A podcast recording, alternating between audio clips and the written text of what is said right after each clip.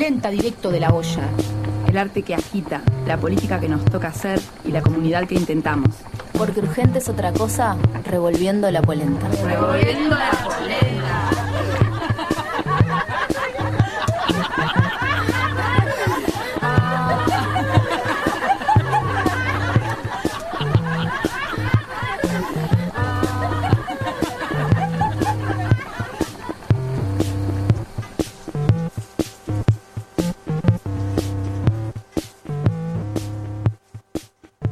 A mí me polentea correr de la arena al agua, conversar en la calle de madrugada a altas horas y cagar de mañana. Un guiso de lentejas con chorizo colorado. Ir en bicicleta, en bajada, un día que hizo mucho calor cuando ya se está por ocultar el sol o ya es de nochecita y hay luna. Estar yendo caminando a escuchar una comparsa y desde lejos escuchar los tambores. Ah. La música, ya sea escucharla, tocarla, en cualquiera de sus expresiones. Bailar Michael Jackson. Buenas, buenas. Hola, sí. Vengo a bailar Michael Jackson. ¿Cómo estamos? Otra noche más revolviendo la polenta. Bueno, yo acá practicando la dirección, la distancia del micrófono para no aturdir a nadie. Cualquier cosa me avisan ustedes que están escuchando si salgo muy fuerte. Estás perfecta. Estoy perfecta. ¿Y con una cara de, de miedo? Es que me escuché el otro día el programa y por Dios, qué gritona. Voy a hablar así bajito. Hoy. Es un personaje. un personajito. Hola, Sijito, hola. bueno, ¿cómo estás, Gurisa? Muy bien. Bien. Ay, Sofi, estás con el micrófono robado. Ya con lo que te cuesta hablar derechito. Eh, tenemos un micrófono de menos y bueno, somos cuatro. Acá hoy estamos Sofi, Andre, Débora, Clara, eh, operadora, y Sime, Somos quien habla. cinco. Cuatro adentro, dije. Por el tema de los Por micrófonos. los temas de Ah. los micros. No, no, está bien. No, no, no. Somos muchas más. Pero bueno, acá Sí, sí. estamos. Estamos volviendo con. Nos quedamos con pila de ganas de hablar de un montón de cosas De y igual de. echarles todo. Exactamente. Así que este es Magia y Supersticiones 2, volumen 2. Volumen 2. Bueno, y si se quieren. Simpatía. Simpatía, me he olvidado de eso. Eh, Esa palabra es linda, una simpatía. es como una manera menos eh, despectiva, ¿no? Que la superstición que a veces suena un poco como... O el amuleto o el... el- el- el- el- hay otras palabras, pero bueno, sí. Sí. De todo eso y de cosas que nada que ver, pero sí. Eh, y si se quieren comunicar con nosotras, André, ¿cómo hacen? Y por lo pronto, mandarnos un me gustita, un me encanta. Me ¿Vieron? gustita. Ahora hay una que es me importa. ¿Vieron que es como... Esas están buenas. Yo sé que nadie más usa Facebook, pero a nosotros nos hace re bien a nuestra autoestima. Eh, por otro lado, para algo un poco más importante, pueden mandar un mail a colectivopolenta.gmail.com. En Facebook somos Revolviendo la Polenta. En Instagram también somos Revolviendo la Polenta. Y nos están escuchando a través de www. Ya no se dice más, ¿no? No. Está. Borren eso. Borren eso. Radiopedal.com.uy. Hay un celular, no sabemos muy bien de quién es, para mandar nudes, que es 098-826-773. Si usted desea ser polenteade, Si mande un mensaje. Manda, polenteame mágicos. ya al número de la pocha. Es. No, no. ¿No? Ah, no es, no, no, No mentira. de qué polenta es. De polenta anónima. Polenta anónima, exactamente. Bueno, ¿y cuál es nuestra manifiesta? Bueno, hoy tenemos día? una manifiesta. No, sí. No manifiesto, que No se manifiesto. note, ¿no? Que se una note. manifiesta. Porque parece que andan diciendo cada barbaridad de que no hay que festejar y no hay que fiestarse y no hay que juntarse a bailar y a mover el orto que me tienen, la verdad. Resulta que nuestro queridísimo señor presidente de la República este, permite eh, que nos hacinemos en los bondis para ir a trabajar, pero no que no- nos enfiestemos. Entonces, eh, bueno, dijo que iba a estar controlando y, eh, que la, la juventud, ¿no es cierto? Y ahí nos sentimos todas interpeladísimas. Por supuesto. Sobre todo por la juventud. Igual, que, iban a estar controlando las fiestas, así que, la gente no se puede divertir. Pueden trabajar, pero no divertirse. Sí, amontonarse solo para producir. Pero entonces, bueno, eh, hicimos ahí una búsqueda de eh, resonancias eh, fiesteras y tenemos una manifiesta en dos partes. Yo primero voy a leerles una cosita de Entrenar la fiesta y Pasadas de Sexo y Revolución del colectivo Orgie. Investigamos procedimientos de movimiento. Creamos capacidades que rehagan nuestros cuerpos. Cruzamos umbrales de intensidades. Concatenamos fuerzas que actúan sobre y entre los cuerpos. Reinventamos la trama de la danza colectiva. Discutimos con la política oficial del goce que nos dice dónde estamos habilitados a bailar y dónde no. La fiesta es también una lucha política. El baile una forma de disidencia.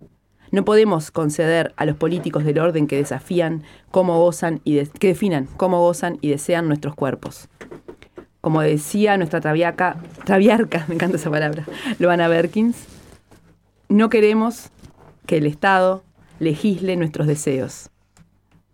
Busquen además, eh, hay unos videos muy interesantes sobre entrenar la fiesta. Los vamos a dejar después en las recomendaciones eh, en la página de donde subimos nuestras eh, habituales. En la web de Radio Pedal. de la web. En el estado dionisíaco, lo que queda excitado e intensificado es el sistema entero de los afectos. De modo que ese sistema descarga de una vez todos sus medios de expresión y al mismo tiempo hace que se manifieste la fuerza de representar, reproducir, transfigurar, transformar toda especie de mímica y de histrionismo. Lo esencial es la facilidad de la metamorfosis, la incapacidad de no reaccionar. Dionisíacas nos resulta imposible no, no comprender una sujeción cualquiera. No pasamos por alto ningún signo de afecto. Poseemos el más alto grado del instinto de comprensión y de adivinación, de igual modo que poseemos el más alto grado de arte de la comunicación. Se introduce en toda la piel, en todo el afecto, se transforma permanentemente. La música es también una excitación y una descarga globales de afectos, de los afectos. Pero no es, sin embargo, más que un residuo de un mundo expresivo mucho más pleno del afecto, un mero residuum del histrionismo dionisíaco. Afectarnos corporalmente con todo, ese es propiamente el estado dionisíaco primordial.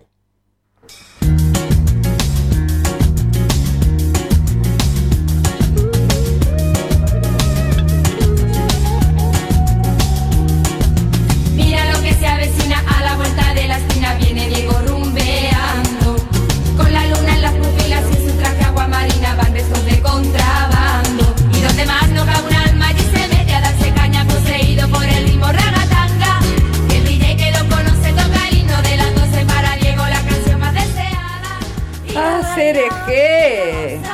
Todo, todo por el mito, ¿no? Todo por el mito. Ustedes escucharon lo que yo les mandé hoy, no escucharon Sí, nada. claro que sí. ¿Qué Es- cosa? Contame. La canción original. Porque resulta de que la ¿De pocha qué? estaba con ganas de pasar a ser eje. No, vos. Yo, por el tema de que parecía que era todo un gualicho, una cosa de bla, bla, bla. Decían que era demoníaca. Que era Decían. demoníaca al revés. Pero resulta que toda la cuestión es que este Diego que viene rumbeando, está redrogado, entonces entra a la disco, escucha una canción, ya canta como la mierda, que es esto que ellas cantan, y en realidad es un soul re viejo que se los mandé y que dice básicamente eso, pero no es un Increíble. soul, es un hip hop, un rap, ¿qué mierda es eso? Sí. Bueno, no importa. No Y, hay- y una, hay una versión de las culisueltas también de, de Hacer Eje que está muy bueno. Opa, las Ah, culisueltas son Sí, las versión mejor cumbia. nombradas. O sea que no es un, un rito, un rezo satánico. Mm, Pareciera que no, pero como lo vamos a... O sea que pusimos esta canción Como sin tantas a las motivo. brujas. Claro, en realidad viene bien porque es como falsas. cosas que hacen juntas mujeres divirtiéndose a brujería, Satanás. Ajá, bueno. El diablo. Ahí va. El diablo. Ahí tenemos.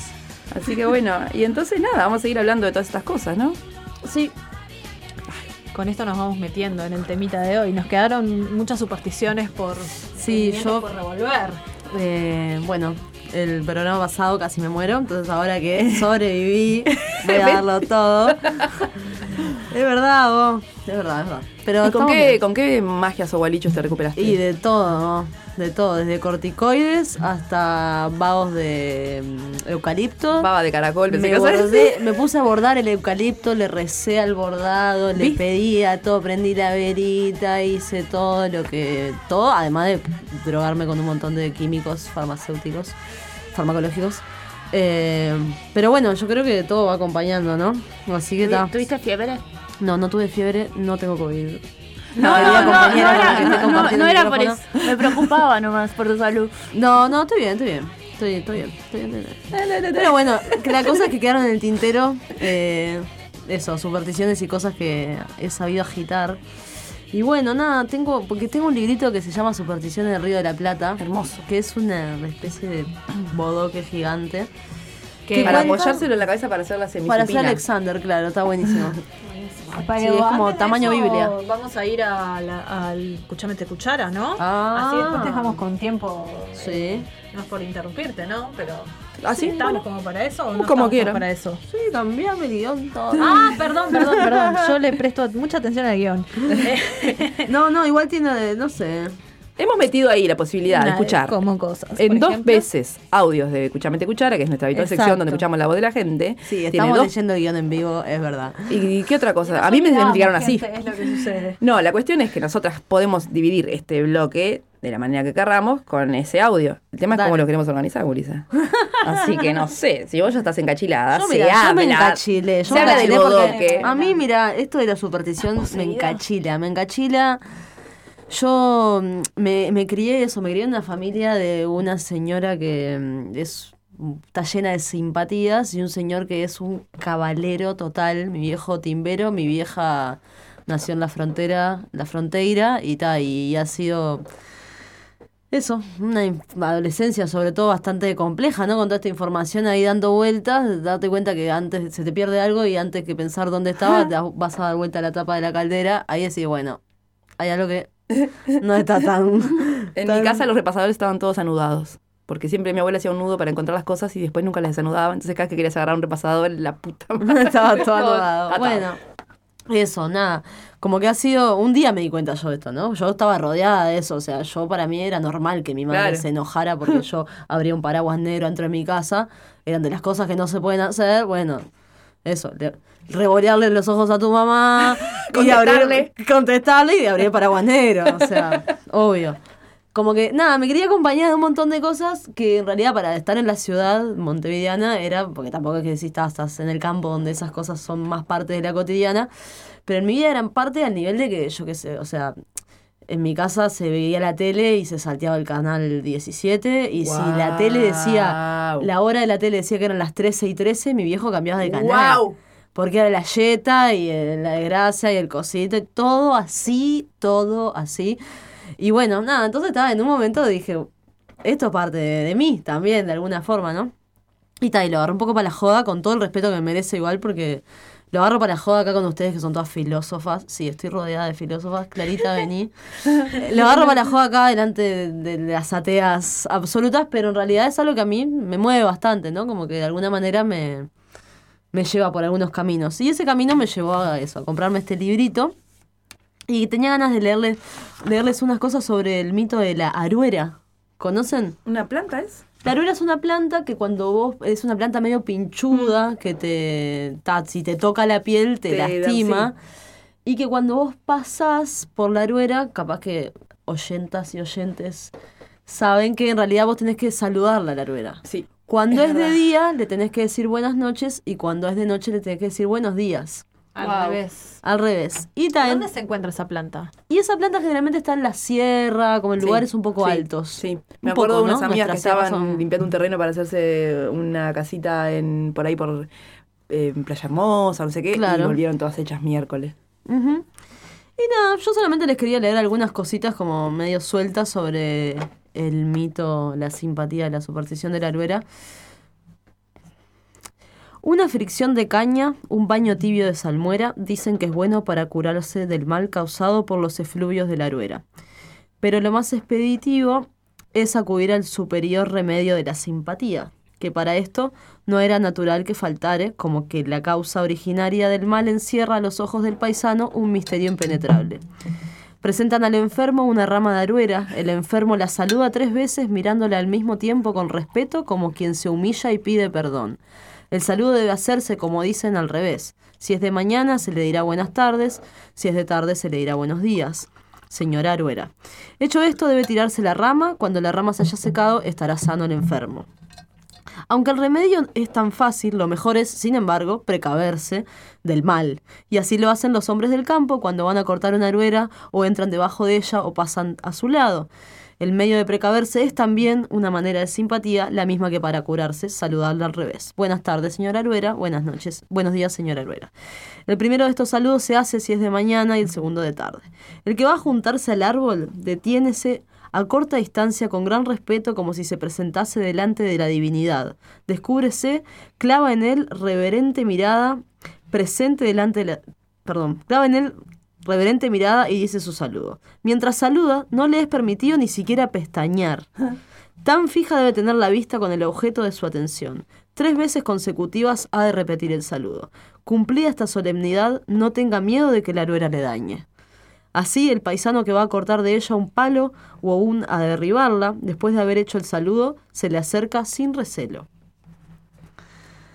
El saludo de la aruera reúne todas las condiciones capaces de engendrar en el ánimo del que, la, del que hace la ceremonia el fenómeno psicofísico de la autosugestión.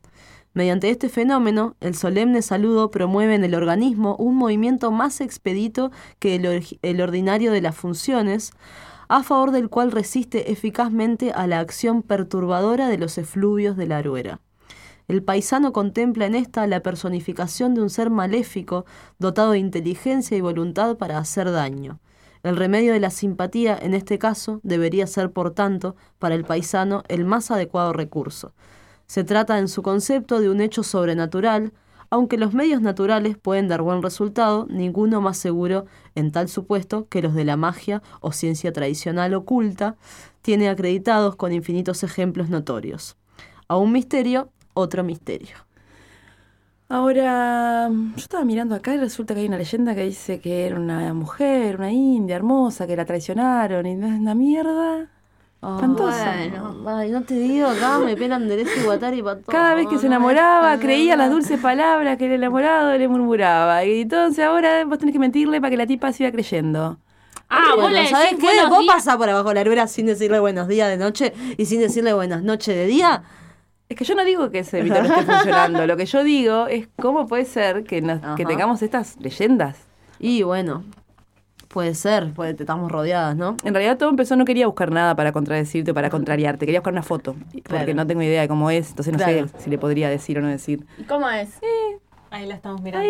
Como Una cosa. Ah, no, no sé si yo podría distinguirla. ¿Vos Es como una- Andrés? Yo sí la puedo distinguir, Un porque tengo un amigo que de vive en el Cerro del Burro y que tiene una aruerota adelante Y tiene como de un su frutito casa y color crudo. Ay así de que no la saludes al revés. Yo seguro me la llevo puesta y me quedo toda salpullida, pero para siempre. Claro, lo así, loco es que después de que, te soy. pica la aruera, la manera de curarte es con la aruera. Ah, Ah, buenísimo. esa es buenísima. Esa es buenísima. Que la aruera El es... remedio de la enfermedad. Claro, después de que vos la... Primero, igual, antes de curarte, o sea, después que te picó, tenés que ir, pararte delante de ella, mirarla fijo, saludarla tres veces. Ah, después que te picó también. No te pica en realidad. Porque Sí, no tiene después te lastima. No, te pica es un decir. Te pica porque te pica la piel, digamos, Claro. te genera como un sarpullido.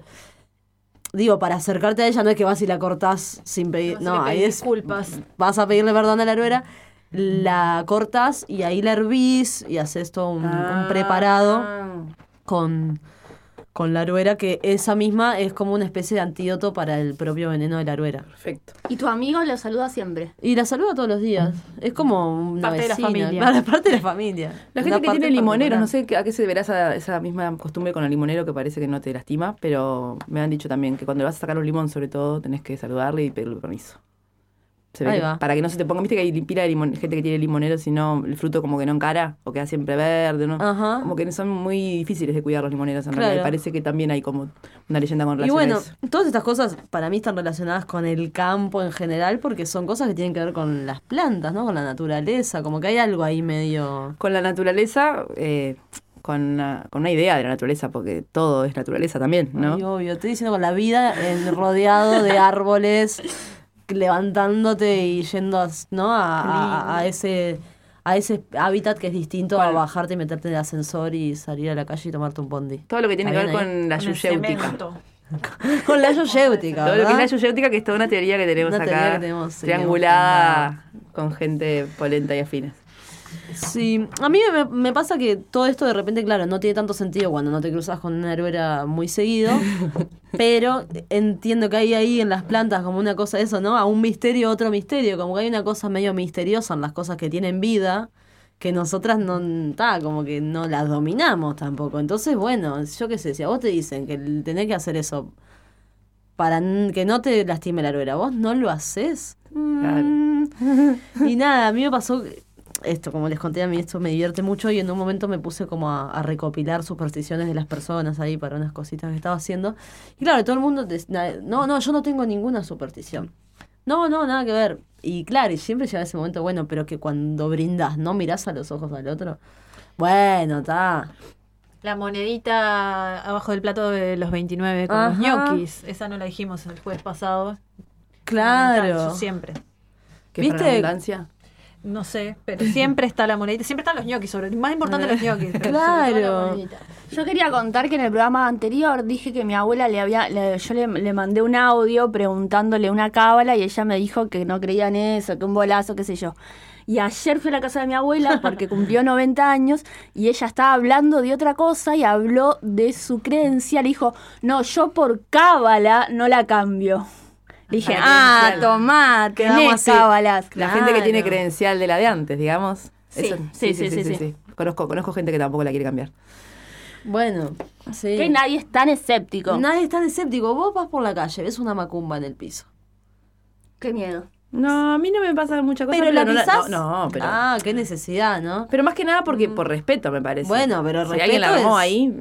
Está, pero digo, respeto, o sea, vos ves un charco y si tenés bota lo pisás. Pero ¿y si es No una macumba enfrente de tu casa para vos? ¿Nada, Débora? ¿Y cómo es eso? Bueno, que para mí vivo mucha Vos- gente en mi edificio. Bueno. Está, pero sabiendo los Si antecedentes que tiene tu algo que edificio, te...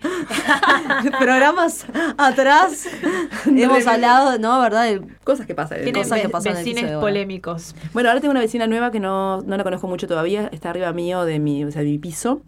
Y creo que hace CrossFit, o no sé, porque la cantidad de ruido que mete, pero sin emitir sonidos vocales, es impresionante. ¿Y no te denunció todavía por, ¿Por ruidos escucharla? sexuales? No, no, no, es que ella hace más ruido que yo ahora. Ah, bien, bueno, En lo momento recibe conseguiste. la denuncia ella, entonces. Claro. Pero eso, no sé bien qué hace porque es todo lo que es correr muebles y situaciones así. Pero bueno, ya, ya tendremos algún programa alusivo. No, bueno, yo eso me preguntaba cómo de repente en, en esta cotidianidad más mecánica, qué sé yo, como que nos, nos olvidamos de que en realidad estamos atravesadas por un montón de todas estas cosas que nos parecen. Nada, que hay como una cosa en la sensibilidad medio metidita que está eso. Vos ves la macumba y como dice Sofi, capaz que algo te da o capaz que no, pero tampoco es que la caminás por arriba como si nada. Se te rompe un espejo y capaz que no sentís lo mismo que si se te rompe un vaso. O sea, como que hay un. Ah, se rompió. No es tipo, ah, se rompió el espejo, juntá y tirá. Es como. Ah, ¿no? Como que hay esa.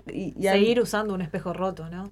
Eso es Ah, un pero tema. eso es una dejadez total. No, no, depresión. Dejadez, Eso. palabra de Por mala suerte. Qué El tema es si lo- la dejadez todavía, pero si es porque, que, porque lo tenés Porque que tirar, son porque siete años de suerte. desgracia, ¿no? Además hay como. Claro. Todo es como muy preciso también. Sí, sí, sí. Bueno, ¿les parece si ahora sí vamos a escuchar esos audios y seguimos cuchareando, Cuchareando. más en conversa ampliada? Sábelo. Va para ahí. Hay dos cosas que puedo decir que, que tengo así como de bruja o ritual o algo por el estilo. Una que no es muy extraña y es que tengo muchas piedras. Y después, para salir siempre me delineo los ojos, pero no por coquetería o lo que sea, es porque yo siento que es un ritual, como que salgo a la guerra, ¿entendés? Sí, los papeles volando en el jardín son mi brujería. Bueno, el fuego, el fuego me, me conecta con un estado brujeril. A veces cantarle, a veces echar unas intenciones, a veces solo quedarme mirándolo. Y después las plantas, bastante con las plantas, hacer algunos sahumos, ahumar, sahumarme. A veces también solamente estar ahí en el jardín. Creo que en realidad cualquier cosa puede tener ese acto de brujería según la intención ¿no? que uno tenga o el, estado de, de conexión con eso. También eso, hay momentos más que estoy más en, ese, en esa sintonía que tienen que ver con, con la luna, con mi ciclo. Cuando estoy por menstruar estoy más en ese estado. Y eso puede ser desde eso hasta a veces barrer, a veces hacer una comida, hacer un té. Puede tener ahí esa, esa magia, esa brujería. Creo que las magias tienen que ver con, con escuchar y abrir los ojos y mm, ser consciente de, de todo lo que, de toda la abundancia hay. Creo que eso es lo, la magia. y mi magia es esa, es cuando logro reconocer eso, reconocer a lo cotidiano, lo simple, lo que me rodea y mm, eh, no es la magia de Walt Disney este, con estrellitas y, y, y como se dice, varita mágica, ¿no?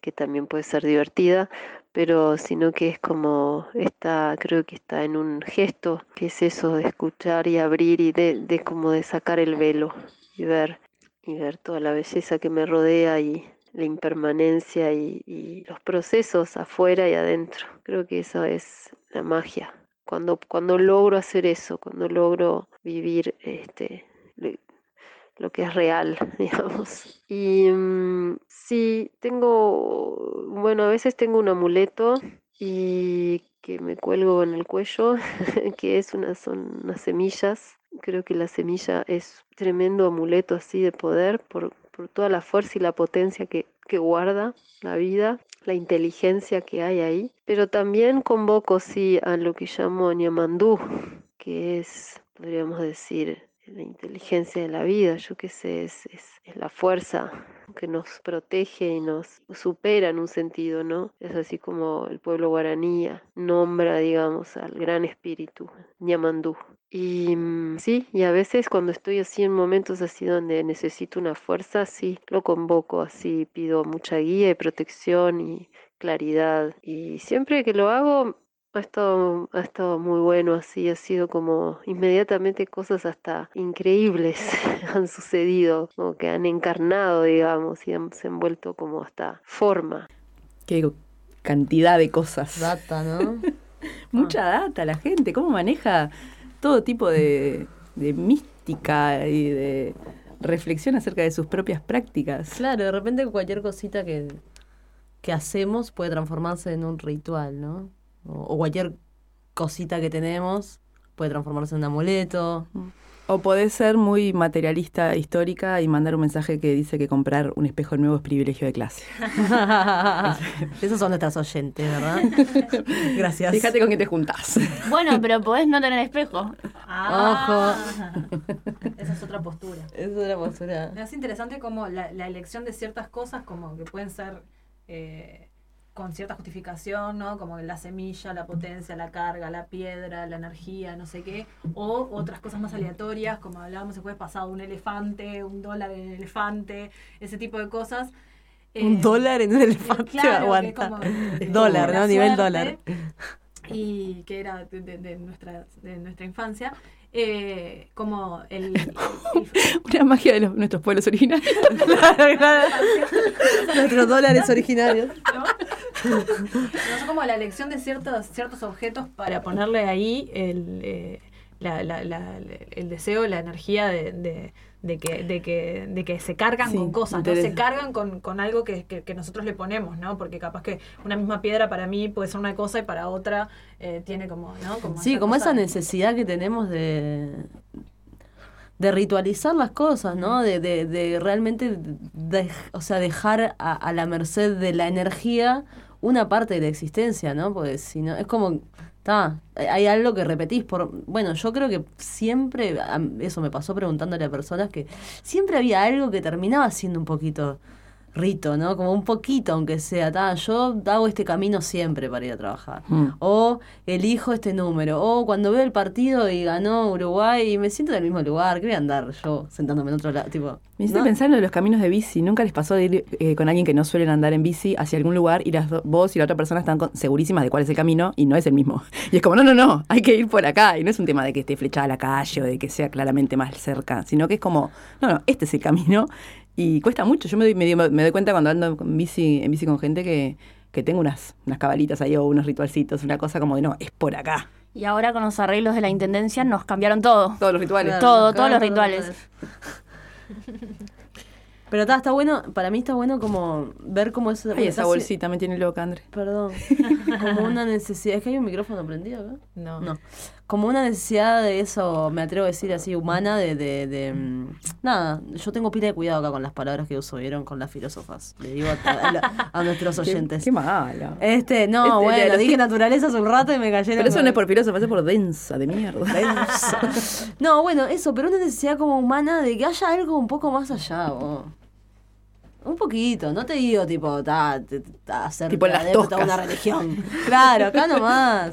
No, como, nada, soltar, ¿viste? Hay un, yo dejo esto acá y ta. Y entonces ahí le pongo la energía a algo que yo ya no lo controlo con mi con mi actividad, con mis acciones, con, Con mi glándula controladora. Claro, con mi glándula controladora.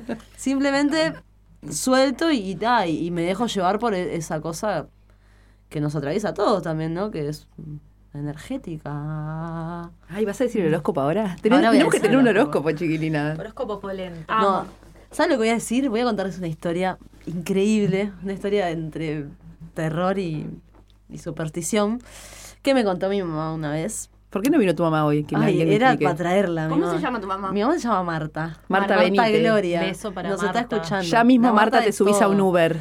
Ya, Marta. Rubén, te llamamos a un Rubén.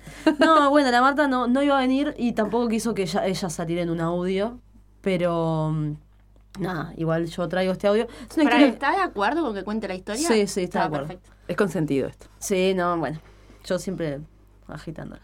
Entonces, no, que, que pasó que esta historia, para que vean el nivel de bizarrería que maneja, que yo cuando mi mamá me la contó le dije, mamá, no te creo esto. Y mi mamá llamó a su prima y me dijo, ah, no me crees. y era tan loca que cuando yo le dije, mamá, ¿te das cuenta de lo que me estás diciendo? Me dice, sí, yo sé que es un delirio esto, pero pará. Sí, era así, ¿no? Sí, sí, era así. Y lo confirmó, o sea que está. O ahí sea tipo- que tu mamá y tu tía, ya mi está. mamá y mi tía, y claro, hay como un. Eso, la gente se puso a confirmar la historia. No les voy a contar cualquier divague, quiero decir. Resulta que en una casa del campo en Lascano, en Rocha, eh, había una mujer amamantando a su bebé y empezó a pasar que ese bebé empezó como a estar cada vez más débil, como que no, no tenía mucha fuerza, no estaba creciendo mucho. Y a su vez la mujer eh, estaba un poco como drogada, como un poco como adormecida, como... Ta, no sabían muy bien qué pasaba, no sabían qué pasaba, no sabían qué pasaba, y fueron al médico allá del campo, y el médico le dijo, lo que le pasa a usted es que en su casa tiene una víbora mamona. Ahí estamos. Ese Ahora se come, ¿no? La Ese víbora mamona. Víbora mamona. Perfecto. Serpiente mamona. Lo que hace... Suena un insulto de centroamericano. Lo que hace la serpiente mamona es cuando la mujer está amamantando a su bebé plácidamente de noche sobre todo, baja, tiqui, tiqui, tiqui, tiqui, y se prende de la teta de esta mujer que está amamantando, y mientras se prende de la teta es amamantada la víbora, y desprende una especie de veneno, pero muy poquito muy poquito para que la mujer quede adormecida, no se despierte y no, este, claro, como no se dé cuenta de qué es eso. Y uno preguntará, ¿y el bebé, pues, qué hace? No, Mm. llora. Al bebé le pone la cola en su boca, entonces el bebé sigue chupando, pero Ay, chupa cola de víbora, ay, o sea, no se alimenta. Ay, ay, ay, ay. Entonces, claro, esta historia fue como, y la, la mujer cuando el médico le dijo eso, el médico, ¿no? No fue al curandero, fue al médico y el médico le dijo eso. Decía Me que- encanta ese médico. Dijo, no, ¿cómo es posible? claro, pero... Típico caso de serpiente mamona. Doctor House diagnosticando. ¿Esto es, una ¿Esto es lupus o una serpiente mamona? Exacto. Y bueno, pero la mujer se reconoció un poco drogada y dijo, claro, capaz que este pegue que ando teniendo estos últimos días No no, es el son hormonas. que me estoy fumando, no es otra cosa. Claro. Y entonces, cuestión que, eh, bueno, eh, Porque allá- a todo, a todo esto, eh, la madre no se da cuenta, o sea, entra en un estado de inconsciencia que no reconoce a la víbora. Exacto. Bien. Y el bebé parece que no sé si la cola de la víbora tendrá como una forma de pezón o algo así, que, o la víbora... Claro, igual el bebé no habla. o El sea bebé que- no habla, pero no llora tampoco. Claro. El bebé queda ahí mansito nomás con la cola de la víbora en la boca y es como una especie de, de, de- de alargue, ¿no? Ahí tipo de intermediario entre la boca del bebé y la teta de la mujer, ping, la víborita. La víbora mamona, ¿verdad? Y entonces, bueno, el médico le dice eso, van a, vuelven a la casa, situación, el marido decide no dormir una noche y dijo, ta, saca. Y ve bajar a la víbora. No. ¿Entendés? Y la ve, y la ve ahí en su Claro. nidito, en el techo de paja, bajar hacia el cuartito. Y bueno, nada, una historia verídica, ¿verdad? Bueno, si, si nos Creer pueden- o reventar, Ñeri. se pueden comunicar con nosotros si otros conocen Por casos favor. de víboras mamonas. Por Sería, favor. sería buenísimo eso. Y de repente Ahí- hacemos un especial Víbora Mamona. Víbora mamona, anécdotas en primera persona. No, sí, yo estaba ahí. y de repente llamé al 911. Es un viaje, es un viaje. Pero Porque ¿qué hicieron quizás- con la víbora la mataron, Y la mataron, la mataron. Y el, y el bebé sobrevivió. Y claro, después hubo Y que ahí. como el final de la historia. No, bueno, no importa el final de la historia, pocha. No, sí, bueno, nada, fueron al médico de nuevo y le, le dieron complementos. No, no había No, quizás sea un caso más común de lo que pensamos. Por eso estaría bueno que Estaría se bueno. comuniquen con nosotros. Yo lo que sí, que cuando mi mamá me contó y yo le dije, esto es un delirio, eh, nada, de repente ella Lo me dijo, sí, tía. claro, ella me dijo, bueno, sí, ahora que te lo cuento, la verdad que suena así, pero mi madre lo recordaba. Y entonces llamó a la tía, le dijo, esperá, ¿es así o yo estoy delirando? Es así, Marta, pasó eso. Yo lo creo posible, la verdad que lo, no, no es tan loco. Superada. Me... Sin palabras. Superada. Acá tenemos un mensaje de Diente de Leona en Facebook que dice el primer trago de la chela del piso. Es como una cábala. O una. Ah, pensé tipo el trago vivo de la chela, chele, no, no. dije, no, está. Este. Pero. eh, ah, ¿Son de tirar el, eh, el primer trago de Ni chela? se me ocurriría. Nada, nada, nada, que sea desperdiciar. Nada chela, que sea ¿no? desperdiciar el alcohol micro, puede ser bueno. micro, No, dice, no, tirar el último. Yo me acuerdo de una época, ¿no? Que, que si se cae algo es para. Para, la, para el pay, dicen, ¿no?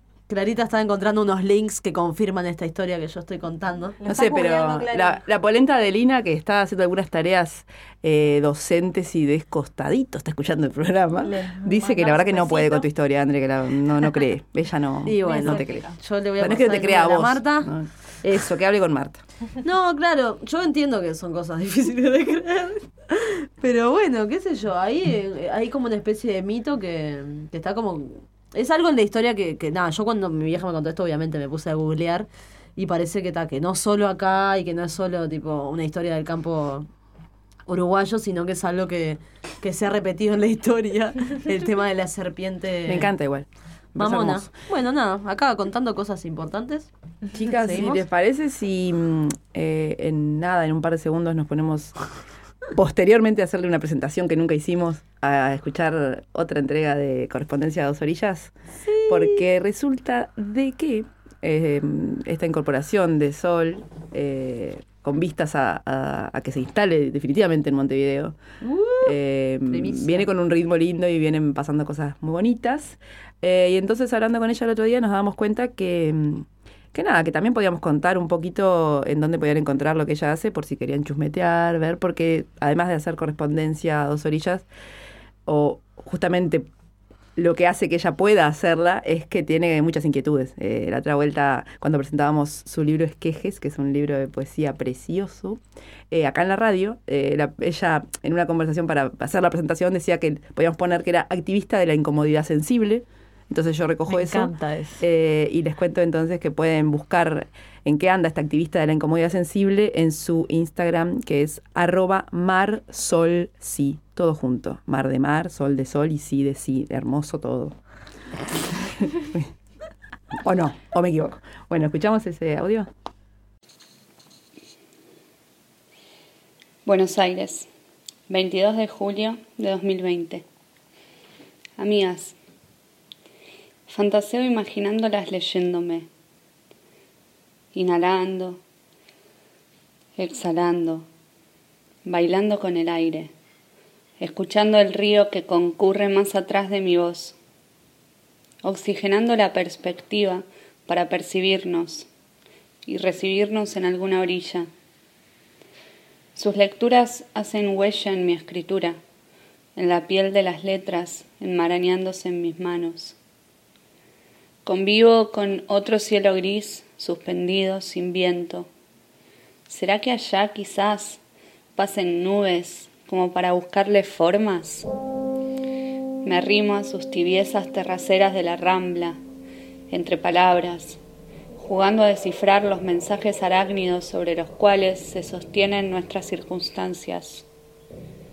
Hablando de circunstancias, ¿ubican esa sensación cuando los acontecimientos se despliegan cual red de coincidencias y llegamos a entrever los hilos de la telaraña babosa que polifónicamente se teje y devela? Ese estado de conexión esa cualidad sensible de estar dentro del proceso, barrenando en su curso contingente e inmanente, conversando con la ola. Esa ilusión cálida al leer la trama que abre la mirada hacia lo incierto, cuando aceptamos la invitación a saber menos y confiar más. ¿Qué de todo lo que nos proponen las circunstancias nos permite entregarle la espalda al mar? Me pregunto por lo fortuito, por la excepción, la ruptura. ¿De dónde viene la sorpresa cuando adviene? Cuando pensás en alguien y recibís su saludo, o soñás con otro alguien y la encontrás casualmente, o cuando perdemos un objeto mientras lo buscamos y después lo reencontramos modificado cuando ni lo esperábamos. Los infinitos planos que se intersectan si habilitamos la curvatura del espacio, las capas y capas que se solapan en un tiempo que dura intensamente. Respirar. Respirar un poco más acá hasta percibir el movimiento que está habiendo en las placas tectónicas sobre las que vamos siendo alguien. Ahí, en el esternón. Asumir que estamos más cerca de lo que nos animamos a sentir.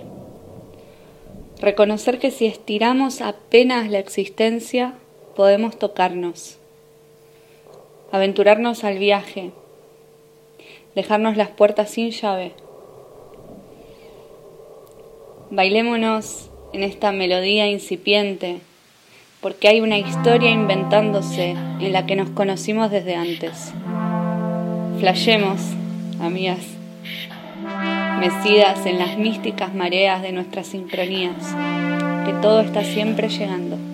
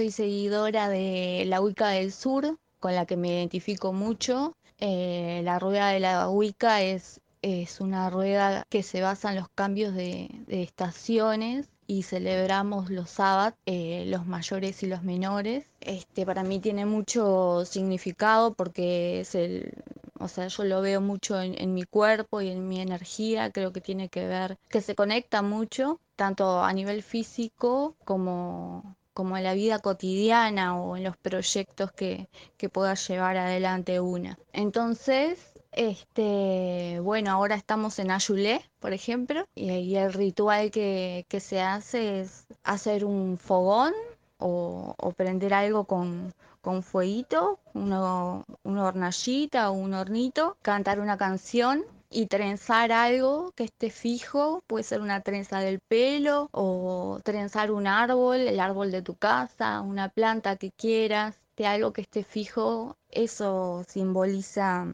el renacimiento y la prosperidad. Después tengo en mi casa también, que es un símbolo de la Wicca, el pentáculo, que es el pentagrama rodeado por un círculo que significa que, que, tenemos que tener un poco de todo y recordarnos, saber recordarnos que hay de todo en esta vida y que tenemos que transitarlo, que no, no hay dolor sin alegría, que no hay paz sin lucha, que todo está relacionado con ciclos que terminan, que empiezan, terminan, vuelven otros y entonces ta, hay que saberlos creo que acompasar de la mejor manera y estar en armonía con cada una de esas etapas. No soy de hechizos y esas cosas no, no soy. Más que nada creo que eh, lo que alimento es como una percepción profunda que me da como una forma de, estar eh, en contacto como conmigo misma o de percibir algunas cosas del campo sutil, de las relaciones, de, etcétera. Y eso a veces sobre todo tiene lugar eh, de muchas maneras, pero a veces cuando me voy a dormir es como si convocara a mi bruja interior para que se me manifieste así como en los sueños, que aparece así como, se personifica, ¿no? Esa, esa instancia a veces como distintas mujeres, etcétera, que, que aparecen en los sueños como guías o partes sabias que me indican cosas, que me muestran como algunas cosas. Creo que ahí ese es el plano, en el plano más inconsciente que más me encuentro con mi bruja. Lo que hago a veces es limpiar un poco las energías de, de, de los lugares, de mi casa y eso con, bueno, con palo santo con saumerios o puede ser con romero, lavanda, este, capaz que también con alguna musiquita, algún mantra. Ahora se pila que no, que no hago eso de los mantras, pero a veces sí, como para armonizar así el lugar. Pueden ser mantras o músicas, así como más espirituales o energéticas, frecuencias, ¿viste? Hay pila de cosas que uno puede usar. Y también cuando hay luna llena, si el clima merita y etcétera, este, intento como hacer algún paseíto o algo como a la luz de la luna. Eso me gusta, siento como ahí la carga de energía. Eu carrego comigo um, colar com um círculo de metal pendurado. Parece um anel, mas não é. E nesse círculo tem um, uma gota de cobre, algo informe. E eu gosto muito quando alguém se aproxima para para ver melhor, para tentar identificar o que o que pode ser essa essa gotinha, esse pingo, que não é nada, mas que pode ser tudo. Mas eu escolhi carregar esse objeto para ter presente uma imagem de centro. E acho que esse é o, o patual, o amuleto. Pelo menos é o pacto comigo, né? Ter presente essa noção de, de centro, de, de equilíbrio. Bueno, muchas gracias por todos los audios que hemos recibido. La verdad que yo estoy teniendo un problema muy grave en este momento y es que no puedo dejar de pensar en la serpiente mamona. O sea, tenemos un guion nosotros, podemos hablar de otras cosas, pero yo solo quiero hablar de eso. Y nuestra operadora, Clarita, vieron que los operadores en la radio son como los que saben todo. Hay una duda, viene el operador o la operadora y siempre dice la verdad. La posta. Eh, la operadora vino con una noticia diciendo que realmente es así, sucede. Entonces yo ya creo que es verdad. Te falta ver el documental igual. Como La operadora que es una mujer del campo, ¿verdad? Si tiene el micrófono apagado no puede defenderse. No puede hablar, está desesperada. Si no salgo, Clara.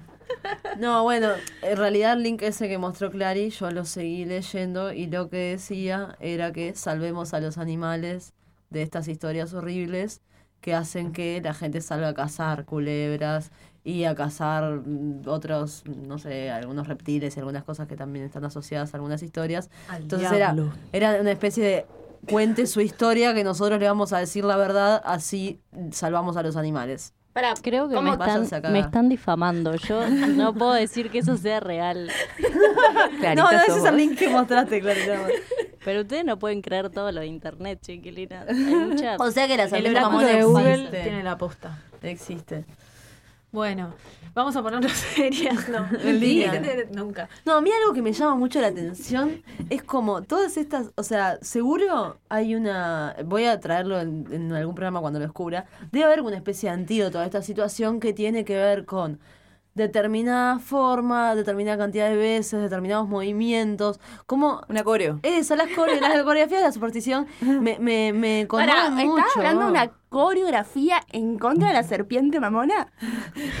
Porque no, no está muy de acuerdo, es pila, no es pila. Está, pero ¿cómo vos cuando, yo qué sé, eh, pasás por, ves un gato negro, das siete pasos para atrás, ¿no? Eh, yo, bueno, mismo, no sé, la, la ofrenda a, a Yemanjá, por ejemplo, ¿no? Cosas que tienen más que ver con, con ese tipo O de ves una cosas escalera y la esquivás, no pasás por Ves abajo. una escalera y la esquivás, tenés tu corea y pi, pasás por, se le dejó la escalera, por ejemplo. Después de eso, vos cuando entras al agua a hacer tu ofrenda, tenés que volver retrocediendo. No te tenés que dar vuelta hasta no haber vuelto a la orilla. Como que todo lo que tiene que ver con lo místico, con, bueno, con este mundo de, de las cosas, eh, tiene como una, eso, unos movimientos y, un- y unas características muy precisas. Porque Pases parece. mágicos. Claro, parece como muy, ah, bueno, de- como no, eso, como no es tan racional, de repente, ta, es como, ah, re hippie. No, no, no es nada hippie. Vos, para que la ofrenda se cumpla, tenés que meterte lo más adentro posible en el agua. Cuanto más adentro te metes, más chances de que el agua no te lo devuelva, porque si el agua te lo devuelve, no se cumple, entonces tenés que retroceder. Como que hay todo un protocolo de formas a seguir muy específico. Y eso me llama mucho la atención, vos. ¿No les pasa? Bueno. Sí, totalmente, totalmente. A, a- a mí no. Pero igual me parece que está bien. Está, de madre, quedo re tranquila. Esta colectiva plural. No, a mí me quedé pensando en los audios de, eh, de la primera tanda y esta, que mm, la mayoría hablaban de la conexión energética, de todo como, como eh, y de las magias y de encontrarse brujas y o en- cuando se sentían brujas, como con, co- eh, como Y con cosas de la buenas, luna ¿no? también de la varios. luna, de la energía, ¿no? Y to- todo asociado eh, como con cosas buenas, con la magia buena. ¿No? Magia Me parece- claro, como eso me pareció interesante porque eh, eh, fuera de aire ve- veníamos con la discusión cuando planificábamos nuestro gran guion este, de, de cómo se asocia, ¿no? Por ahí también nombraban en, en el Mete Cuchara a Disney, no sé qué, a las brujas malas, a las brujas, ¿no? Las brujas como eh, eh, Feas, malvadas, y feas. ¿no? Y, y sin embargo acá las personas que, que- que, eh, invitamos para meter cuchara no, no fueron por ese lado y, y entonces no, está, está bueno Ay, se me están si ocurriendo está- tantas historias de brujas. Sí, este, si, si se está cambiando la, la visión de, de las brujas o de la magia o de la o de las simpatías o de la O también es un filtro muy particular también. Depende a tenemos quién le preguntas. Claro. Sí, además a quién le decían bruja, ¿no? Como ya partiendo desde ahí. Y por eso decidimos traer acá un par de, de, de- de teóricas, especialmente nos vamos a especializar en, en, en una Especializar. Esto, especializar, esto es un posgrado en brujería. Brujería y serpiente mamona. La unidad 2, serpiente mamona. Antes de, de- de hablar de, de la epistemóloga esta que vamos a traer, que se llama Norma Blasquez, eh, sí es cierto que por ahí todos los audios vienen en todos en una misma línea, pero también yo pensaba que hay gente que sigue refiriéndose, por ejemplo, a su pareja como la brujita. Tremendo. Ay, no. La Sucede. Sí. La bruji. La Jabru. La Jabru, la famosa Jabru. Mi germo, la bruja. Bueno, yo prefiero eso que la patrona. Peor. Matate. Ah, yo, pre- yo prefiero que me digan patrona, No, disculpa. patrona No. no. Patrona jamás. Mira, vos vas a hacer que la oyente que nos acusó por Claro, eh, el tema de. dialéctica. Claro, nuestra materialista dialéctica deja de escuchar directamente. ¿Cómo? ¿Cómo patrona? Bueno, pero Tremendo. nada peor que aquella. Aquella. Aquella horrible. Bien, bueno, nada, eh, como dentro de las recomendaciones que hacemos, eh, ya hacíamos el jueves pasado el libro Calibán y la Bruja, Mujeres, Cuerpo y Acumulación Originaria, de Silvia Porque ante todo la de formación profesional de mandar a estudiar, Sí, chiquilina. por supuesto, eh, que ya lo estuvimos eh, conversando en un par de programas años anteriores y hoy vamos a enfocarnos en, en este de Norma Blasquez que decía Sofi, el retorno de las brujas, incorporación, aportaciones y críticas de las mujeres a la ciencia. Sí, eh, es un libro que a mí me gustó mucho y mm, un poco lo que se pregunta la, la, la autora, que es mexicana, trabaja en la UNAM, es bastante joven, joven, menor de 50, joven para nosotros, ¿verdad? Eh, Más vale. bueno, entonces ella eh, se pregunta, bueno, ¿qué conocimiento o cuál era la disputa de saber que se dio en ese momento en Europa que terminó con la expropiación de ese conocimiento por una parte de la sociedad y con la aniquilación de miles de mujeres? O sea, ¿qué es lo que se estaba disputando en el ámbito del saber? ¿Cuáles, ¿Cuáles eran los conocimientos que tenían estas mujeres que hicieron, que, fu- eh, que, fue- que generaron que fue esta, toda esta persecución y, eh, y en definitiva esa matanza, ¿no? Es que, o sea, ahí. más, más allá de, de- de todo lo que venimos como bromi- bromeando, tengo mil años en el programa. eh, Un chascarrillo. Qué chistosa. no, para. Ay, no puedo ser seria, perdón. Pocha, No hace falta ser seria. Se puede hablar de esta epistemóloga y reírse y hacer chascarrillos. No, porque lo que yo quería decir es que em, tiene que ser muy amenazante el conocimiento que tiene parte de la sociedad para que la élite decida asesinar. ¿Se entiende? La Porque una cosa es decir, reírse de algo, burlarse, pero cuando el Estado decide aniquilar y matar a parte de la población, bueno, es porque ahí se están jugando un montón de intereses. Exacto. Eh, y bueno, y justamente en el recorrido de este libro que, que sugeríamos, eh, se pregunta qué conocimientos eh, tenían las mujeres, qué llevó a que fueran perseguidas, por qué fueron tan amenazantes, como decía Sofi. Y entonces habla entonces de, este fenómeno de la cacería de brujas y dice, eh, la operación consistió en fundamentar que todo conocimiento de este tipo traía consigo un pacto diabólico, por lo que se satanizó este conocimiento popular de las mujeres. La premisa es que quien sabe curar sabe dañar. Eso es un principio como para argumentar y que sea legítimo la. Claro, el hablame de curar y dañar, ¿no? Sí. la medicina, Es que eh, la el autora hace- conocimiento científico. Hace- bueno, justamente hace ese recorrido, primero, eh, cómo cambia el concepto de, de hechicera a bruja y cómo el concepto de hechicera eh, que tenía que ver con poblaciones agrícolas, que era eh, un concepto que no tenía una connotación negativa, simplemente era un rol dentro de la sociedad, se transforma en el concepto de bruja. Es decir, en verdad son las mismas personas que se cambia la Claro. denominación. ¿A quiénes amenazaban, no? Es la pregunta. Bien, pero en, eh, en un momento, o sea, ¿qué es lo que sucede ahí en la historia de que ¿Cuál no fue era- perseguida y cuál no? Exactamente. Bueno, y ella que es epistemóloga eh, nos da a entender que justamente ahí lo que estaba pasando es el surgimiento de la ciencia moderna. Y ahí ella clasifica dos tipos de magia, una que va a ser la magia alta y otra que va a ser la magia baja. Y la magia baja, que es la que ejercen estas hechiceras, que tiene que ver con la cultura popular, es una magia que tiene fines prácticos, que lo comentábamos la, la- el programa anterior, por ejemplo, curar, pero también dañar, por ejemplo, enamorar, también enemistad. O sea, eh, son cosas como de, de- de la vida cotidiana. Sí, dice el texto, curar, enfermar, atraer la buena suerte, eh, enemistar o enamorar. Esta era la magia llamada baja y fue la magia eh, perseguida. Eh, eh, en cambio, la magia alta, que incluía la astrología, la alquimia y en un primer momento la nigromancia, era una magia culta. ¿Qué es la Tenía un fuerte respaldo teórico, Eh, filosófico y eran las élites como los clérigos y los médicos las que las practicaban. Su fin era espiritual, el conocimiento de Dios. No, y no me digas que casi todos esos eran hombres y casi todas Claro, las la, eran la- la mujeres. magia. Casualmente. La Ah. magia alta, eh, la nigromancia tiene que ver con eh, traer a lo- eh, hacer hablar a los muertos, digamos. Son de- de- de- como la magia medio. Negra. magia sobrenatural que solo apelaba a los espíritus benignos. No necesariamente Esta magia negra igual eso, ¿no? No, bueno, sí, ahí hablé, hablé de más, es verdad. Eh, pero sí, la magia alta, como decía André, eh, hombres, eh, clase alta, eh, un sector de la iglesia, y la magia baja, mujeres eh, que tenían ciertas profesiones que, que ahora vamos a decir. Y no fue toda la magia perseguida.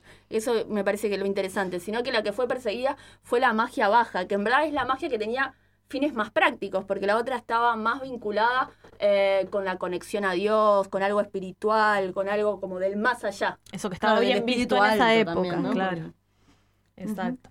Y una cosa que está buena también de, de cuando cambia el concepto de hechicera bruja para pensar es que eh, si uno piensa que el concepto de bruja eh, supone un pacto con el diablo, en verdad eh, se le quita como el saber a, a la mujer, porque la mujer no, no- es que sepa, Sino que está poseída, ¿eh? Claro, hablas por Está- otro. Claro. Exacto. Bueno, hay una hay una historia eh, relacionada con esto, no, así cortita. Amo las historias de Por Andre. favor, ay, perdón, pasa que ta, no puedo no contar que Otra en el, serpiente mamona, por fin. no, en el mundo de la, de la chacarera, ¿vieron la chacarera, ese ritmo que se baila en el norte argentino, que acá también se baila, que es parte de nuestras danzas populares, también entonces de las danzas bajas, podríamos decir a esta altura. Eh, hay, un, hay varios mitos, y hay uno que es el mito de la telecita, que se dice que la telecita es de Mailín, Mailín es una ciudad en Santiago del Estero, una de las ciudades donde nació la chacarera, y parece que la telecita hay muchas historias, eh, también me encantaría si alguien escucha y sabe otra de las versiones que me la cuente porque es algo que me resulta muy interesante. Y la telecita resulta que mm, recibe como un llamado de que su marido se moría y entonces ella tiene que ir al monte a buscar una hierba que lo va a sanar a él y la telecita va al monte y se queda bailando. El monte la atrapa y ella se atrapa en esas danzas y se queda bailando, se queda bailando y entonces el marido se muere por su culpa. Entonces muchas de las, de las chacareras, de las músicas y las danzas de la telecita son, eh, a su vez, representan a una mujer prendida a fuego. Entonces, digo, son como así, es, ¿no? de superpuestas. eh, esto no tiene mucho sentido así lineal, porque así funcionan también las historias y los mitos, ¿no? Pero entonces, hay muchas chacareras que hablan del fuego, de la telecita. De hecho, es una, es una música. Cuando suena esa chacarera, en espacios como más ritualizados del folclore, lo bailan mujeres, nada más. Es como esa ¿Cómo danza- para que sonara una chacarera ahora? Si fuéramos Claro, no me di cuenta, de, no me di cuenta de, de que de meter una cortinita chacarera. Pero bueno, podemos poner una después en el próximo programa así a modo de, guiño. Y nada, y es loco como esta historia que en realidad es una mujer que fue prendida a fuego por bruja, está relacionada con la danza a su vez, ¿no? Con este conocimiento que ella manejaba y que ella, en vez de elegir ir a sanar a su marido, también está relacionada con esa, ¿no? Cosa de, en vez de deberse a su marido, se queda atrapada en el monte bailando y después la terminan prendiendo fuego porque el marido se muere por su culpa y se le rinde esa especie de homenaje con la música de la telecita. Nada, la traigo porque me parece que es dentro de estas, de estas bueno, nada, esta, esta epitemóloga que está contando Sofi, de repente, nada, Calibán de la Bruja también habla de una historia europea y tal, y en América también tenemos un montón de ejemplos de esas historias. Me- me estaba- justamente me estaba acordando, y que no es casual, que siempre lo que pasa y lo que trasciende y lo que se vuelve nuestro pasado y nuestra tradición y nuestra cultura es lo del norte, que está la consagración de la primavera de Stravinsky, que es toda un una coreografía en base a un ritual que tiene que ver con un sacrificio de una doncella. Bueno, ahí hablando de las danzas altas, ¿verdad? Yo te tiro la danza baja, me tira la danza alta. Pero lo que te quiero decir es que todo lo que tiene que ver con nuestra, el conocimiento y la, y la tradición asociada a cómo se generan determinadas danzas, determinados bailes en relación a, a una especie de mitología, eh, yo no conocía eso y conocía a Stravinsky, que tampoco es que me dedico a estudiar eso, lo conocía porque es como forma un poco más parte de, no sé, de nuestra de- de sensibilidad nuestra europea. sensibilidad europea, Pero también hay una sensibilidad que es americana y bueno, está. Igual para, sa- para salvar a Norma Blasquez, eh, en verdad ella lo que estudia es eh, la incorporación de las mujeres en ciencia en México y, y- Re interesante. y toma eh, como el origen de la ciencia moderna y ahí va a las brujas. Después el resto del libro habla más que nada de, de- de- de México. Porque Claro. eh, eh, ella habla de, de, bueno, em, cuando las mujeres empiezan a hacer ciencias, cuando se incorporan en, en las universidades. Dice, bueno, pero en verdad en la historia ya hay ahí. Claro, claro. Sí, la, la idea de bruja, ¿no? De hechicera, de está muy asociada también a, a nuestra cultura, ¿no? De una. Originarias.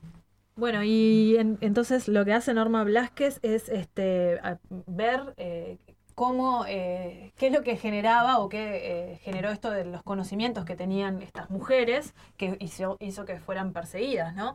Este, y que el Estado, ¿no? Habla del papel del Estado en la, persecución de las mujeres y con, con esa función o con el objetivo de controlar este, a la población y entonces en ese, en ese sentido intervenían eh, matándolas básicamente, ¿no?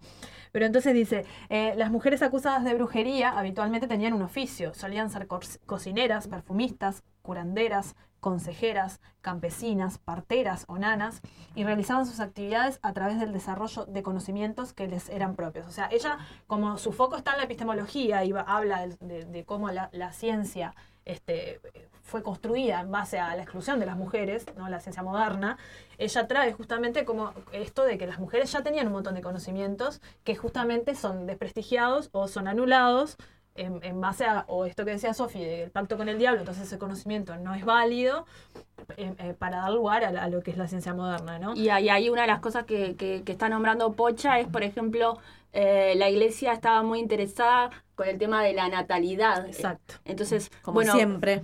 Como siempre, pero por mucho tiempo eh, quienes ejercían el rol de parteras, pero también quienes podían Mm. hacer a- abortos, quienes sabían sobre fertilidad, eran las hechiceras después brujas. Exacto. Sí, andás a ver si elegían salvar a la mujer en vez de salvar al bebé. Bueno, Sí, justamente una de las cosas que por, que por las que las acusaban, que dice que estaban en las, en las actas, es que eh, se las acusaba a las parteras de- por la muerte de los bebés. Entonces se las se acusaba de brujas porque eran culpables de la muerte Pero de los mira. bebés. Entonces decía Y sí, porque de- el futurismo reproductivo es muy de, de ahora, Exacto. de la modernidad. Y O sea, era más valiosa una persona que ya vivía y ya tenía conocimiento que una persona que no sabes qué va a pasar. Sí, que le digo persona de casualidad, ¿no? Cuestión que... Que lo vengan a eh, buscar. No vengan a buscar de una. Bueno, eh, hay, eh, enumera entre los conocimientos que tenían de, de cada, de cada uno de los oficios, ¿no? Que, que eran eh, envidiados, o, o no sé si envidiados es una palabra, pero perseguidos. Este, esto de que el conocimiento sobre las hierbas, de las cocineras y las perfumistas, que, que, ¿no? que usaban para pociones, para ungüentos, para hacer, conocían cómo manipular, ¿no? Distinguir Sí. plantas en las diferentes etapas de conocimiento, es un montón de conocimiento súper valioso, ¿no? Que, este, que- y bueno, por eso se las asocia a las, a las brujas con el caldero, ¿no? Porque ahí preparaban justamente los ungüentos y las cosas, ¿no? Con la aruera, la para curar. ¿no? Revolver la polenta, no, revolver el guiso, por cierto, este... eh, bueno, tal, las curanderas, los remedios populares con hierbas, este, mm, y las parteras con esto del control de la natalidad. de- pre- les daban hierbas justamente para prevenir o para abortar o para no quedar embarazadas, ¿no? Que dice que había más de 200 formas de, de anticoncept- anticonceptivos naturales. Y que sí, eso siempre es algo que uno se pregunta, ¿no? Como cuando. yo no me imagino a, a- nuestras abuelas y bisabuelas eh, ni tomando pastillas anticonceptivas ni comprando preservativos en la farmacia. Y la verdad que no tenían 14.000 hijos. Algunas sí, otras no. Algunas serían más fértiles, otras no. Pero había métodos que no nos han llegado. O sea, hay, info- Exacto. hay una información que se cortó. Exacto. Dice, Sí, Dice, la iglesia atacaba, eh, las atacaba, pues ejercían el poder sobre la fertilidad, la concepción, el embarazo y el parto. Curaban la impotencia masculina e infertilidad femenina. Practicaban abortos, suministraban anticonceptivos y aconsejaban en cuestiones de cuidados de las madres y a los recién nacidos.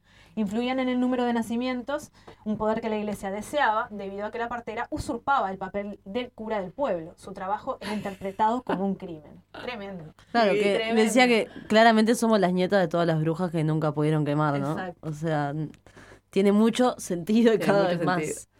Entonces, eh, una de las cosas que, dice, como del propósito de, lo que escribe Norma Blasquez, es este, mostrar que desde las épocas muy remotas, desde la Edad Media, las mujeres eran depositarias y creadoras de conocimientos en diferentes campos y desarrollaban oficios vinculados con ellos que estaban bien asimiladas a tradiciones populares europeas. Las mujeres habían desarrollado y cultivaban conocimientos a los que se oponían otros conocimientos. Y dice Norma Blasquez, mi propuesta es que en los procesos de brujería no solo se perseguía a la magia o a las mujeres, sino a la magia de las mujeres. Y que una de las principales razones para perseguirlas era una intolerancia a los conocimientos relacionados con la sexualidad y la vida que dominaban y practicaban desde, desde épocas ancestrales y que era necesario controlar. Justamente habla de eh, que eran mujeres independientes, ¿no? Y eso no podía ser, este, que e- ese tipo de, de cuestiones como dentro del, del control. Este, Sí, de una, y, y un poco para relatar esto, para, para ir terminando, de, de, de, de cómo surge la ciencia moderna con la exclusión de, de las mujeres, que es un poco lo que nos quiere contar Blasquez, para después eh, pensar otra visión hoy. No, y en vez, de, en en vez de pensar ahora, ¿por qué será que las mujeres no se dedican a la ciencia? Como si fuera algo que simplemente pasó y, y elegimos. Bueno, ¿les parece? No, porque si- lo natural es estar en la casa. Sí, bueno, criando va. hijos. Bueno, bueno, bueno, bueno. ¿Les parece si vamos a escuchar eh, Baño di Foglia de Luigi Luna? Yo digo que sí.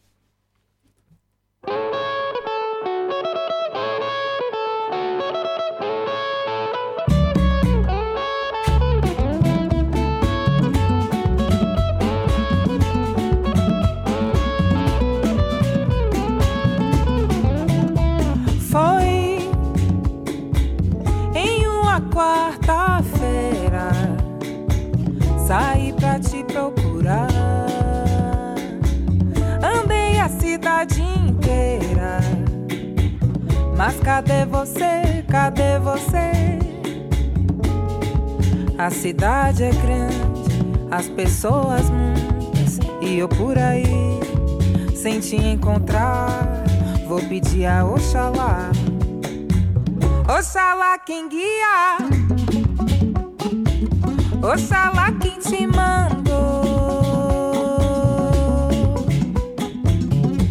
Tanta volta pra nenhuma resposta. Tanta volta pra nenhuma resposta. Tanta volta pra nenhuma resposta. Tanta volta pra nenhuma resposta. Tanta volta pra nenhuma resposta. Tanta volta pra nenhuma resposta. Tanta volta pra nenhuma resposta. Nenhuma resposta. Mas um punhado de folhas sagradas pra me curar, pra me afastar de todo mal.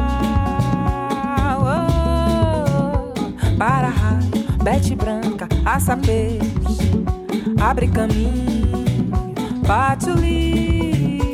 Para raio, bete branca, aça peixe, abre caminho, patchouli. Foi em uma quarta-feira. Saí pra te procurar. Andei a cidade. Mas cadê você? Cadê você? A cidade é grande, as pessoas muitas. E eu por aí, sem te encontrar. Vou pedir a Oxalá. Oxalá quem guia, é babá. Oxalá quem te mandou.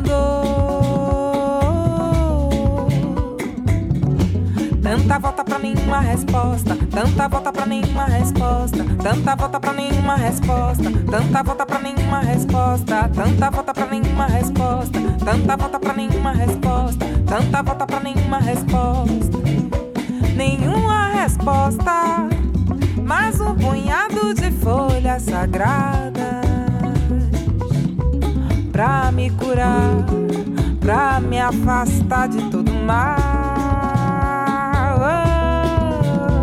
para-raio, bete branca, aça abre caminho, patuí. Para-raio, bete branca, aça abre caminho, patuí. Para-raio, para-raio.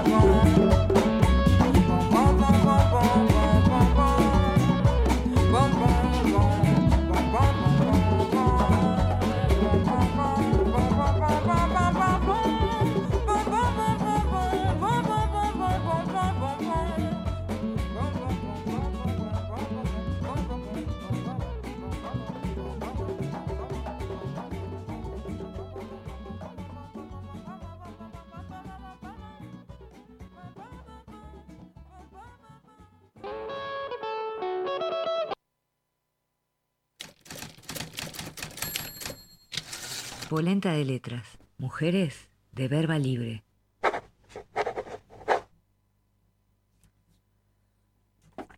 Un gato negro, un paraguas adentro, pasar por abajo de una escalera, se cae la sal, la cartera en el piso, barrer los pies, un espejo roto, brindar, apoyar el vaso en la mesa, una pestaña, el huesito del pollo, un diente de león, una estrella fugaz, un trébol de cuatro hojas, siete pasas de uva, el número siete, el número trece, el número treinta y tres, el número veintisiete, ñoquis el veintinueve, dar vuelta a la manzana con la valija, comprar los objetitos pequeños, ver el partido en el mismo lugar, entrar a la cancha con el pie derecho, cruzar los dedos, la bombacha amarilla, la bombacha rosada, la tanga roja, pedir un deseo, no contar el deseo.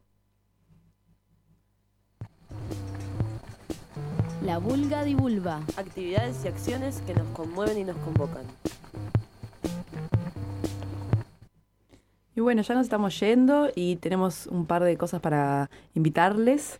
Eh, lo primero es que mm, este fin de semana hay dos fechas coincidentes. El eh, 25, el sábado 25 es el Día de la Mujer Afrodescendiente y el 26 eh, es, se celebra directamente el Día de la Afrodescendencia y queríamos invitarles entonces a una jornada de ancestralidad, autogestión, resistencia, encuentro, reflexión, candombe, canto, poesía, relato vivo, danza, negritud, cosmología, bantú y más.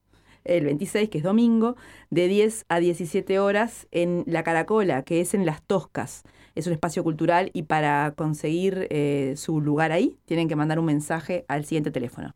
095 626442. Todo lo que quieren las guachas, ¿no? Todo lo que nombraste. Canto, me canto, poesía, bla, bla. Me Bueno, ahí. también hay servicio de comida casera. eh, y bueno, eso. 095-626442. Y bueno, no tenemos... Lo otro es que se vayan guardando el 2 El de primero. agosto. Pero pará, El- porque antes pasa algo. ¿No es el primero de agosto? Pará, Ah, antes, de lo, antes de lo que queremos decir solamente a modo de sugerencia y con, con poca información, perdón. tenemos algo con más información concreta, que ¿no? es el 30 Ahí de julio, eh, una movilización en contra de la LUC y por presupuesto para el pueblo. Eh, a las 18 horas, una concentración en la explanada de la Intendencia hasta la torre ejecutiva, porque la emergencia es la gente y convoca el PITCNT. Y ahora sí. Porque Por el tema de orden de la, en la gente, lo que viene no, primero. me encanta. El pitch de siempre De antes que cualquier otra cosa. No, por el tema de fechas, Sam. Ay, obvio. no. No, bueno, no, decía que se guarden el primero de agosto. Porque van a pasar cosas eh, polénticas. Vamos a, a compartir polenta. Sobre todo no coman pesado eh, el viernes de noche, ni Claro, mucho. no coman directamente el sábado, primero de agosto. eh, Como hasta el mediodía. Como hasta el mediodía, porque, bueno, no les vamos a contar mucho más que esto, les iremos contando internamente. Si a alguien le interesa lo que va a pasar el primero de agosto, nos manda un mensaje y les contamos, ¿está? Sí. Pero bueno, estamos viendo eso, eso seguir sosteniendo nuestros espacios. eh, también económicamente, así que nada, Comuníquese con se su polenta guardan, amiga. Claro, para recibir su cuchara de polenta. Y si no tenés una polenta amiga, al. Hacé el Instagram. horno. Hacete no amiga polenta de una amiga- polenta, Bueno, si no como tenés 20. una polenta amiga, podés hacerte. Claro. Amiga, no solo seguirla en Instagram. Y bueno, estamos terminando, Guriza. Nos vamos. con Precioso todo. De Eli Almic de Las Brujas también. Nos vuelven a escuchar eh, cuando subamos este programa en el podcast de la web de Radio Pedal y el jueves que viene acá en vivo, ¿no? 19.30 en vivo. Este y todos los programas en la comodidad de su hogar. Nos vemos. Chao. Chao. Adiós.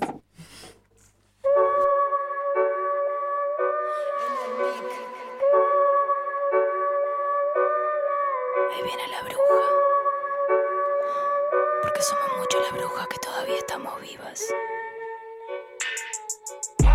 Los que dicen que solo son muertes, que da igual si son hombres mujeres, que en total hay más hombres que mueren restando importancia a este feminicidio. Veo que esto a nadie le ha importado, ya que esto solo se ha perpetuado. Nos arrancan la ropa, ahorcan por puta sin darnos lugar a reclamo. Aunque nos cueste la vida, aunque asesinen a nuestras niñas, aunque elijas empezar de nuevo lejos de ese hombre que te oprimía. Te golpeaba, te quería encerrada, te decía que no vales nada, pedías libertad mientras él te decía no digas pavadas. Somos las nietas de todas las brujas que nunca pudieron quemar. Somos las nietas de todas las brujas que nunca pudieron quemar. Somos las nietas de todas las brujas que nunca pudieron quemar.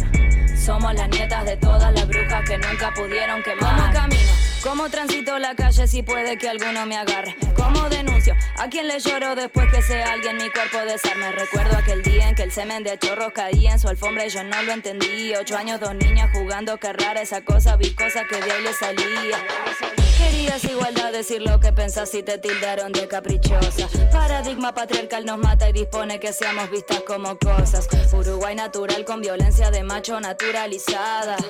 Yoruba bondadoso, muerte a tu cliché que la bruja sea inmortalizada. Seguro la mataron por puta, seguro la pollera era corta. Seguro lo buscó y calentó la muy zorra, no podía esperarse otra cosa. El sistema defiende y sostiene asesinos aunque no lo diga. No quiere cambiar, no conoce otra cosa y que importa mi vida. Somos las nietas de todas las brujas que nunca pudieron quemar. Somos las nietas de todas las brujas que nunca pudieron quemar. Somos las nietas de todas las brujas que nunca pudieron quemar. Somos las nietas de todas las brujas que nunca pudieron quemar. Somos las nietas de todas las brujas que nunca pudieron quemar. Somos las nietas de todas las brujas que nunca pudieron quemar. Somos las nietas de todas las brujas que nunca pudieron quemar y nunca podrán. Somos las nietas de todas las brujas que nunca pudieron quemar. Somos la nieta de todas las brujas que nunca pudieron quemar. Somos la nieta de todas las brujas que nunca pudieron quemar. Que nunca pudieron, que nunca pudieron, que nunca pudieron quemar. Mm, mm.